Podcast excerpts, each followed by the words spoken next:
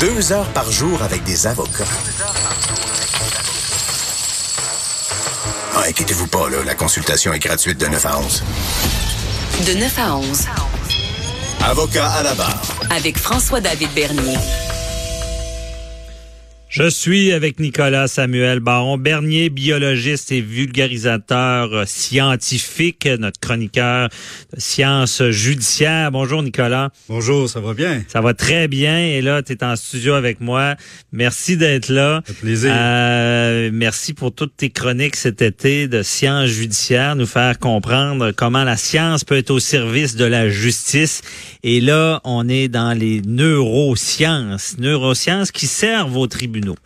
Oui, les neurosciences s'immiscent, tentent de s'inviter dans les tribunaux, sont à la conquête des tribunaux. En tant qu'expertise, expertise, sorte d'expertise médico-légale, pour, ben, c'est la défense qui, qui, apporte ça. On voit ça depuis plusieurs années en Italie, aux États-Unis. Ça a commencé en France, surtout 2011, une loi de biotique qui permet ça. En fait, ça va servir comme expertise soit pour enlever la responsabilité, la responsabilité criminelle, soit pour euh, tenter de réduire les peines Mhm. euh, ou d'amener des circonstances atténuelles. Je m'explique. D'expliquer des gestes aussi.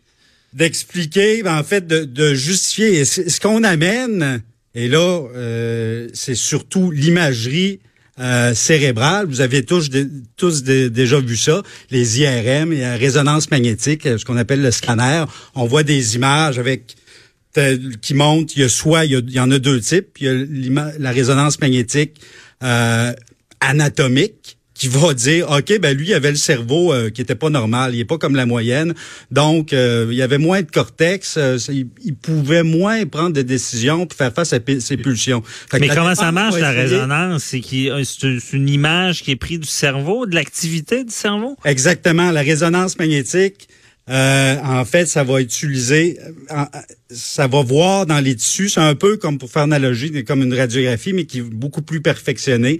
Euh, J'entrerai pas dans les détails techniques. Là, ça va par aimantation, on va pouvoir voir vraiment les tissus dans les détails et en trois dimensions, on va pouvoir avoir des images du cerveau. Mais l'imagerie euh, anatomique, ça montre juste comment un cerveau euh, est, est fait. Mais là, ce que nouveau, c'est qu'on apporte l'imagerie fonctionnelle. Ça, c'est c'est ce qu'on voit souvent. Euh, tel spot rouge qui s'allume dans tel le lobe préfrontal, euh, dans telle zone du cerveau, parce que plus le sang va aller dans telle zone, ben on va dire l'activité cérébrale dans cette zone-là Est euh, active. est plus active. Plus actif. Et d'ailleurs, ça a apporté de là est venu le, le mythe un peu de il y a plusieurs années quand on dit on a 10 on utilise tous 10 de notre cerveau. Alors, c'est un mythe qui vient des premières images euh, de scanners qui avaient été vulgarisées, montrées au grand public. Et là, on voyait, ah, il y a juste un spot, il y a 10 de ton cerveau qui est actif. Ah, ok. Mais s'il y a 10% de ton cerveau qui est, qui est actif, là, euh, tu seras pas vivant longtemps. Alors, c'est pas vrai, c'est un mythe. Il y a 100% du cerveau qui est actif dans une journée, mais à certains moments, ben, on va activer certaines Zones. plus que d'autres. Mais c'est vraiment problématique, ça. Euh, il y a toutes sortes de nouvelles. Ce qui a relancé un peu le débat de ça, c'est euh, il y a quelques semaines, fin juillet, euh, il y a une étude qui montrait, par exemple, que euh, avait été fait dans une prison. C'est des, euh, des, des gens qui avaient commis des homicides, donc des meurtriers, et qui sont prêtés une étude. Et là, l'étude est sortie, ben, c'est très controversé, qui montrait qu'il y avait moins de matière grise. En fait, que le cortex euh, était plus mince, fa- façon de, de vulgariser. Mhm. Donc, il y avait un déficit à, à, à ce niveau-là. Et là, les avocats de la défense, c'est ça, aux États-Unis, c'est super populaire. Ils juste, ils vont essayer de diminuer les, les peines ou soit d'enlever la responsabilité criminelle en disant, écoutez, ben c'est pas de sa faute. Euh, euh, il était moins capable de contrôler, on sait, le cortex préfrontal ou, euh, ou d'autres zones, par exemple l'amidale, qui n'a rien à voir avec l'amidale que vous connaissez, une zone du cerveau qui est responsable des émotions. Ben là, on va euh, soit par l'imagerie anatomique dire Hey, son cerveau est pas normal, ou par l'imagerie fonctionnelle, essayer de dire écoutez, regarde, il est pas actif dans le lobe préfrontal. Pauvre lui, euh, il est pas capable de, de se contrôler. Je m'excuse. Parce que c'est ça, le lobe préfrontal, c'est ce qui va nous retenir, de, retenir un peu l'animal en nous, là, de, de, de commettre des gestes. C'est un peu notre, notre logique.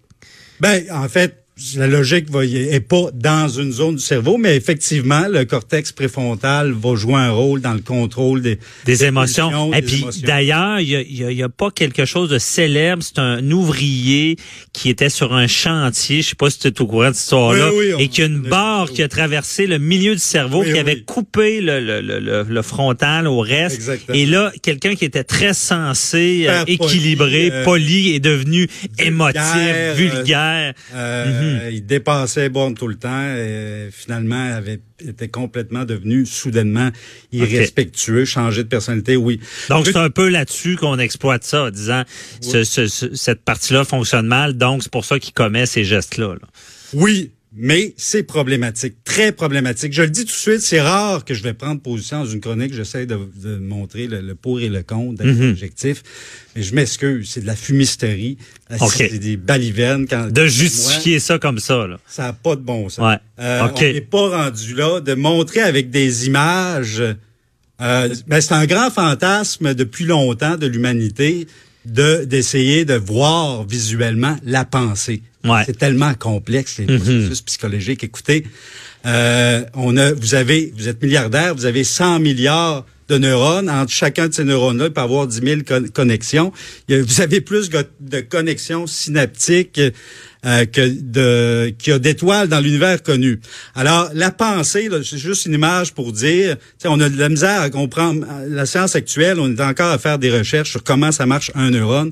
Alors, avant d'arriver, de montrer une belle image, puis on veut dire, OK, euh, c'est comme ça qui est, ça justifie ça, c'est c'est du grand n'importe quoi. Là. Ah ouais. Euh, C'est du grand n'importe quoi. Mais les tribunaux s'en ser- s'en servent pas beaucoup. ici, j'espère, c'est pour ça que j'en parle, parce Ben, que ça arriver en France, aux États-Unis, mais je me dis, ça, Ça arrive, mais je sais pas, peut-être tu peux m'expliquer. J'ai vu, moi, dernièrement, un homme qui a été euh, acquitté.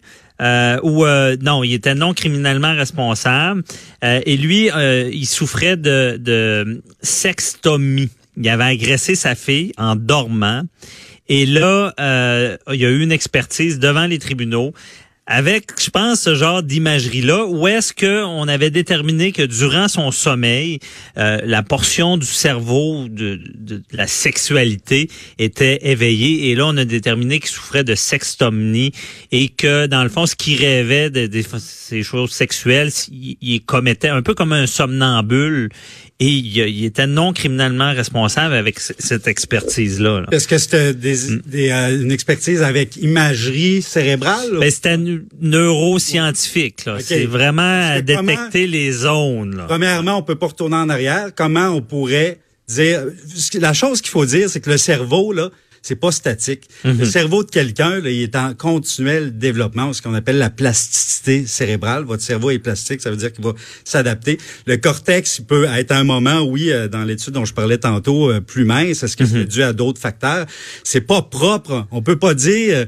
Ah, le cerveau des criminels est comme si, puis c'est c'est Ok. c'est pas vrai. Les études le montrent. Il y a des gens qui ont des comportements violents, tout ça qui ont un cerveau, une anatomie complètement normale. Puis RM fonctionnel, ben là, on, on peut pas retourner rewinder, puis Ouais. on prend une photo à un moment donné. Ça, ça veut rien dire. Mais Euh, c'est ça, je comprends. Mais peut-être que dans ce cas-là, parce que euh, toi, je comprends ton point en lien avec euh, disant que euh, on peut pas justifier des gestes euh, généralement. Donc, tu es un criminel à cause de ton, ton cortex est plus mince, là, comme on dit.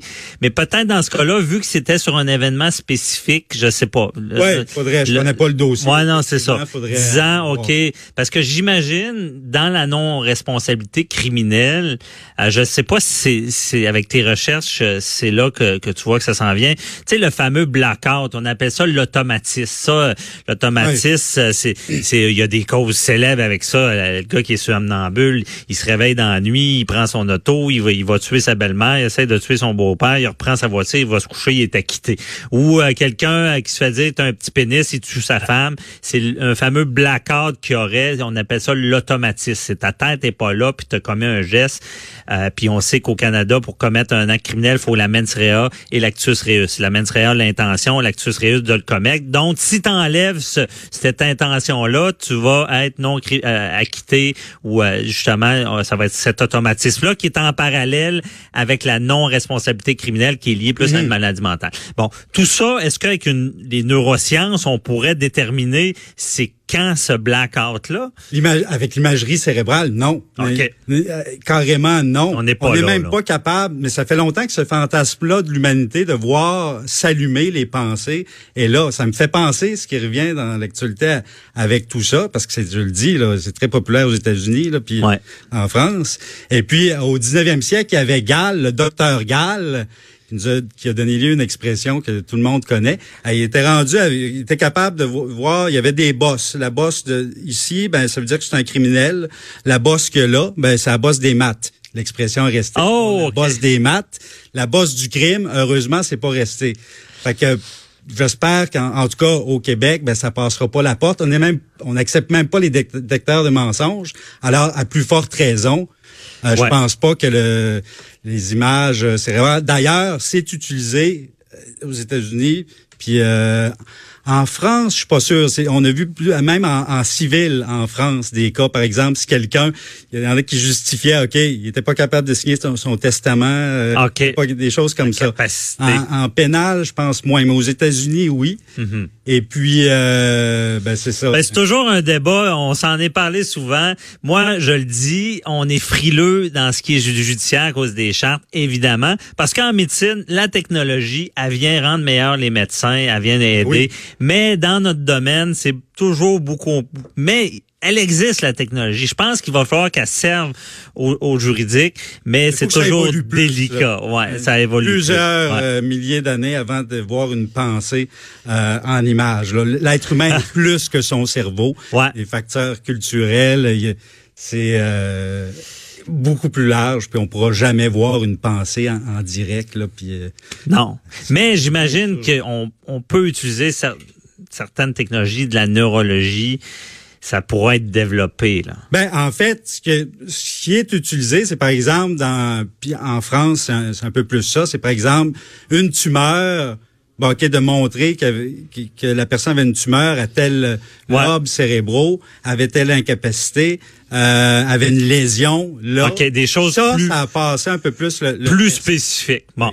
Parfait. Hey, c'était très intéressant et euh, on aime ça t'avoir en studio. Mer- merci beaucoup, Nicolas, Samuel. Et euh, j'espère, ben, on va te retrouver cet automne. Tu vas, on va continuer euh, les chroniques à, avocat Oui, à la barre. tout à yes, fait. super. Absolument. Merci, bonne journée. Bonne Nicolas journée. Samuel Baron-Bernier, qui est vulgarisateur scientifique et biologiste. Il sait de quoi il parle quand il vous parle du cerveau.